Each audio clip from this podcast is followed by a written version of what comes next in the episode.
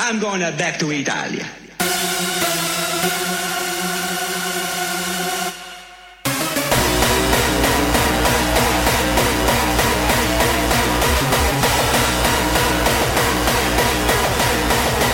Arrivederci.